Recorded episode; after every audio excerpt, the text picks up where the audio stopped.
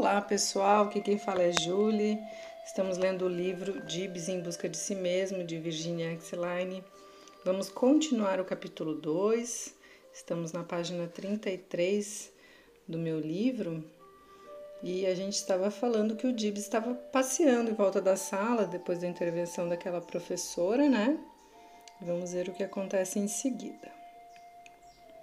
Em sua passagem, ia pegando os frascos de tintas, os lápis de cores, as porções de argila, alguns pregos, um martelo, diferentes pedaços de madeira, o tambor e os pratos da mini orquestra, um após o outro.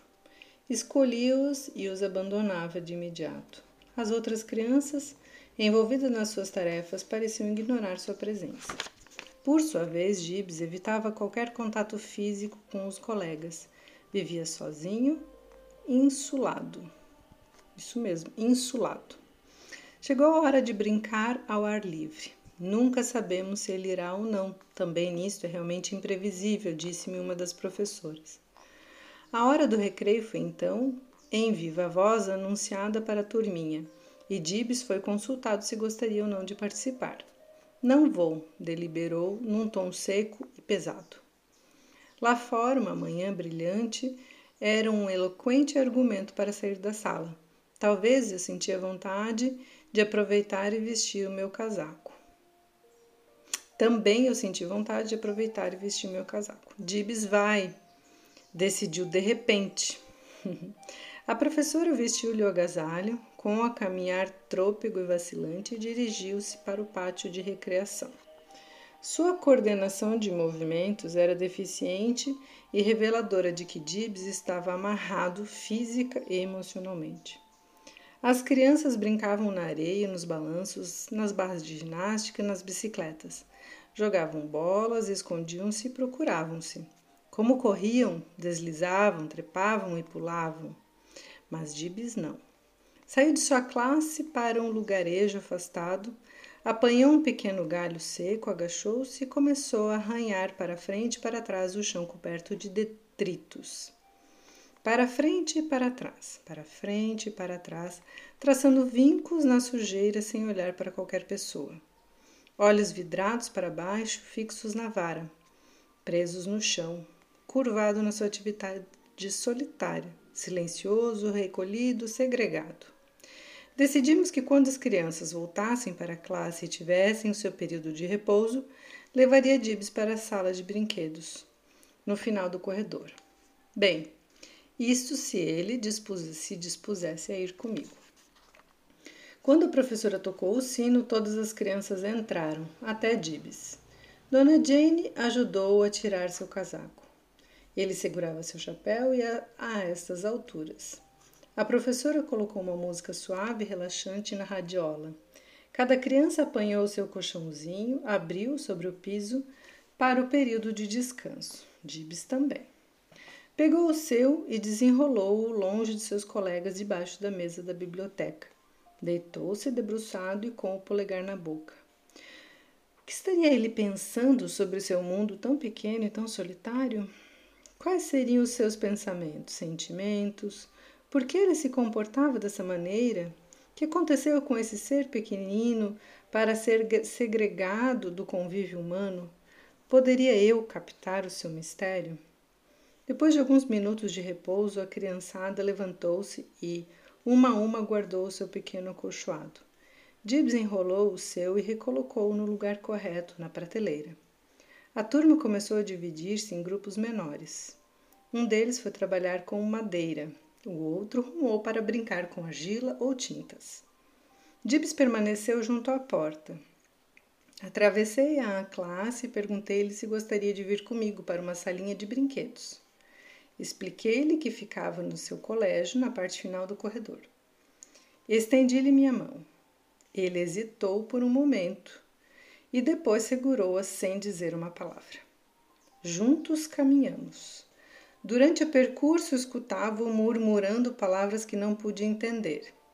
Não lhe perguntei o que havia dito. Estava curiosa para conhecer sua reação e surpreendida pelo fato de ter aceito o convite de uma pessoa estranha e com ela ter saído da sala sem olhar para trás. Na verdade, senti o seu forte aperto quando segurou minha mão. Estava tenso, embora quisesse vir. Já debaixo da escada havia um ambiente designado como sala de ludoterapia. Era um ambiente sóbrio, sem grandes atrativos, um pouco monótona pela sua falta de cores e decoração. Pela janela estreita, a luz do sol esgueirava-se, deixando o recinto obscuro até mesmo quando as luzes estavam acesas.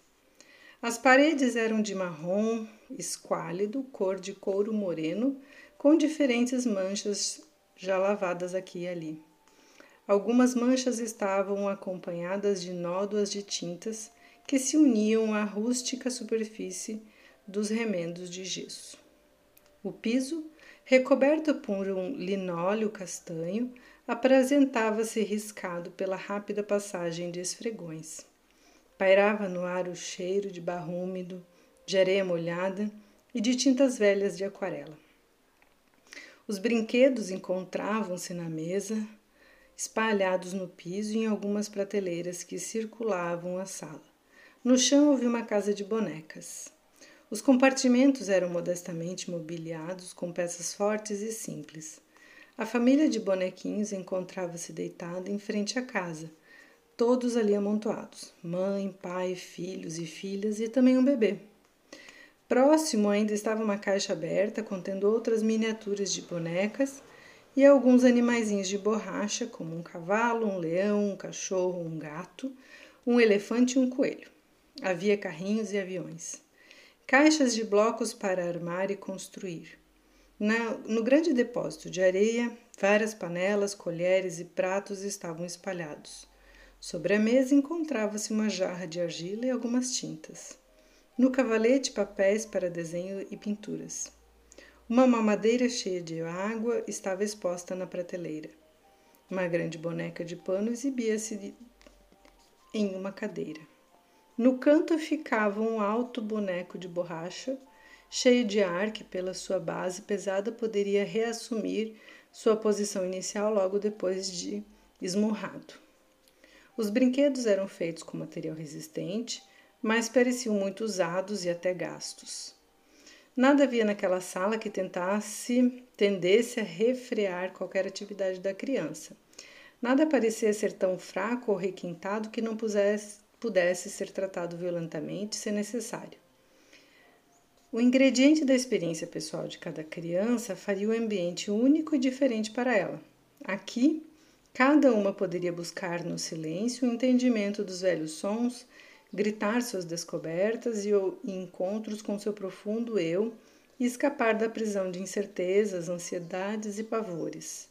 Cada uma poderia trazer para dentro da sala o impacto de todas as configurações e vozes, o choque das cores e dos movimentos e reconstruir seu mundo, aqui reduzido a um tamanho que ela mesma pudesse enfrentar. Enfim, este recinto poderia proporcionar a cada pequeno uma zona segura onde pudesse extravasar seus sentimentos sem receios e assim, aceitando-os e entendendo-os, desabrochar a original unicidade do seu ser. Nós ficaremos uma hora juntos aqui nesta sala de brinquedos, disse-lhe quando entramos. Você poderá ver e examinar todo o material que temos, e então decidir o que gostaria de fazer. Sentei em uma cadeirinha perto da porta. Dibs permaneceu no meio da sala, de costas para mim, torcendo as duas mãozinhas. Esperei. Tínhamos bastante tempo. Não havia pressa para executar qualquer coisa. Poderia brincar ou não brincar, conversar ou manter-se silencioso. Aqui não faria nenhuma diferença. A sala era pequena, em qualquer local que ficasse, não estaria longe demais de mim. Havia uma mesa sobre a qual poderia esconder-se se quisesse. Cadeira, brinquedos, tudo à sua disposição. No entanto, Gibbs continuava parado no centro da sala. Observava todos os detalhes. Suspirou vagarosamente, virou-se e começou a andar com uma vacilação atravessando a sala e depois passando em volta junto às paredes. Trocava um brinquedo por outro, na ânsia de experimentar todos não olhava diretamente para mim. Em raras ocasiões, quando tentava ver-me, Desviava o seu olhar temendo o encontro com o meu. Continuava sua tediosa caminhada ao redor da sala. Seus passos eram pesados, aquela criança parecia desconhecer a simplicidade que brota num sorriso, reveladora da alegria de existir. A vida para ele era um negócio deprimente. Chegou à casa de bonecas, roçou sua mão no telhado, ajoelhou-se perto e, assim diminuindo de tamanho, penetrou no seu interior. Sem pressa, segurava uma por uma as peças do mobiliário. Como havia feito antes, enquanto caminhávamos pelo corredor, ia murmurando com pausada inflexão de voz. Falava muito baixo e com monotonia. Cama, cadeira, mesa, berço, guarda-roupa, rádio, chuveiro, banheiro. Cada objeto da casinha foi assim erguido, indagado na sua denominação e recolocado nos seus lugares. Virou-se para o um monte de bonequinhos e identificou-os um a um. Escolheu um homem, uma mulher, um garoto, uma garota e um bebê. Foi como se ele tentasse reconhecê-los. Mamãe, papai, irmã, bebê. Então escolheu os pequenos animais: cachorro, gato, coelho. O seu olhar era insistente e profundo. Parecia ser uma tarefa difícil e dolorosa aquela que ele se havia imposto. Cada vez que ele inquiria sobre a denominação de um objeto, tentava comunicar-lhe meu entendimento pela sua palavra falada. Sim, isso é uma cama. Ou é verdade, é um guarda-roupa. Ou ainda, é mesmo um coelho, confirmava. Tentava responder de uma maneira breve, de acordo com o que havia dito, mas com a variação necessária para escapar à monotonia. Papai? questionou, erguendo o boneco. Pode ser papai, respondi-lhe. E foi assim que começamos a nossa conversa. Imaginei que fosse esse o caminho que ele escolhera para começar nossa comunicação verbal. Denominar os objetos parecia, um parecia ser um início bastante seguro. Sentou-se no chão. Olhou fixamente a casa de bonecas por algum tempo. Não estimulei a qualquer atividade. Se o que desejava era sentar-se ali em silêncio, assim o faria. Deveria haver algumas razões para agir desse modo. Queria que, inicia... Queria que a iniciativa de tecer os laços de nossas relações fosse dele. Muitas vezes, essa abertura do ser pela comunicação é realizada pelos adultos, em sua ansiedade, privando a criança de construí-la. Olha que interessante essa parte, né? Muitas vezes é o adulto que vai conduzindo realmente essa forma de comunicação e não espera se a criança realmente mostrar como ela quer se comunicar. Voltando aqui. Dibs apertava as mãos juntas contra o peito e disse, repetindo várias vezes: Portas trancadas não, portas trancadas não, portas trancadas não. Sua voz trazia um apelo de desesperada urgência. Dibs não gosta de portas trancadas, insistiu com a voz ondulada pelo soluço. Você não gosta que as portas estejam trancadas? Repeti-lhe. Dibs parecia sofrer dramaticamente sua tragédia. Sua voz tornou-se um sussurro. Dibs não gosta de portas trancadas. Não gosta de portas fechadas e trancadas. Dibs não gosta de paredes em sua volta. Obviamente, ele vivenciou algumas experiências infelizes com portas fechadas e trancadas. Reconhecia o que sentia e expressava. Começou então a tirar um após outro os bonecos da casa onde os havia colocado.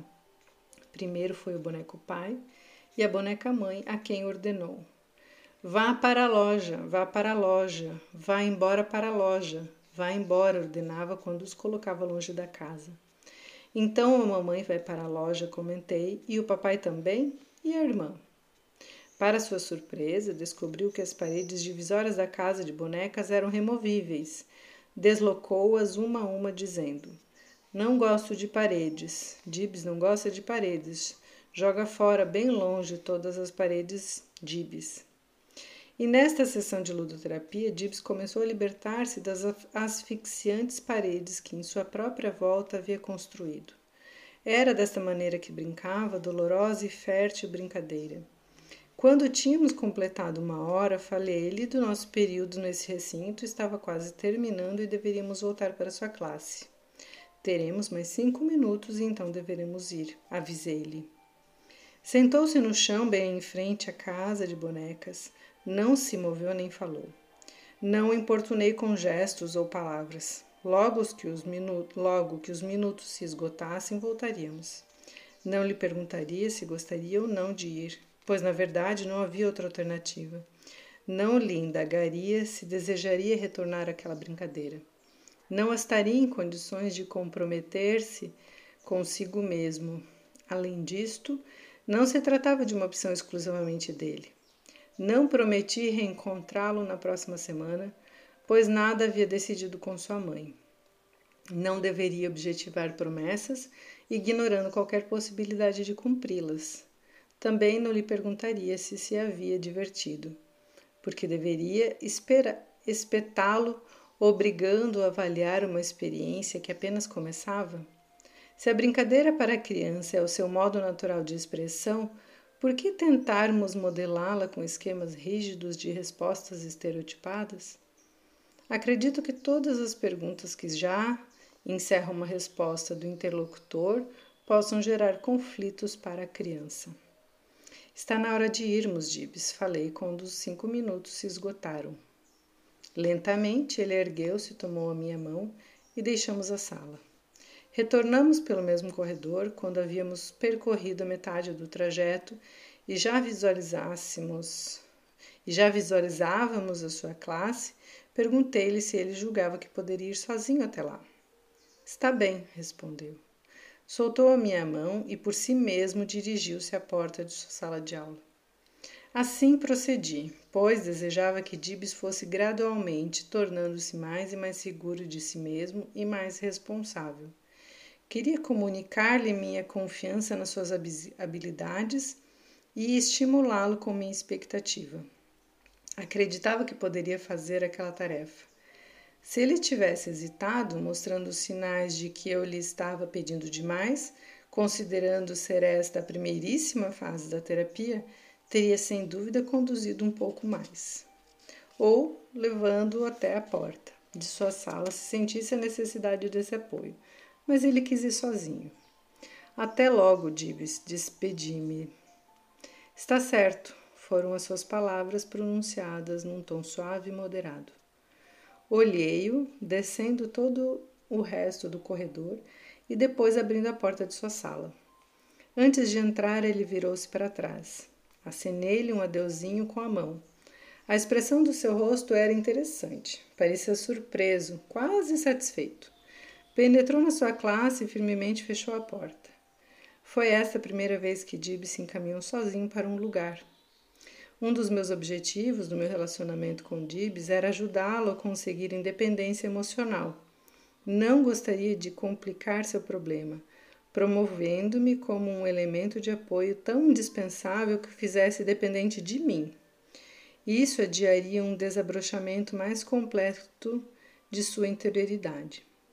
Se Dibs fosse uma criança com carências na esfera emocional e os sintomas pareciam confirmar essa expectativa, tentar desenvolver uma fixação afetiva a esta altura poderia assemelhar-se à satisfação de necessidade profunda da criança. Mas o problema central, de ser capaz de acreditar em si mesmo, ficaria protelado para ser resolvido pela criança.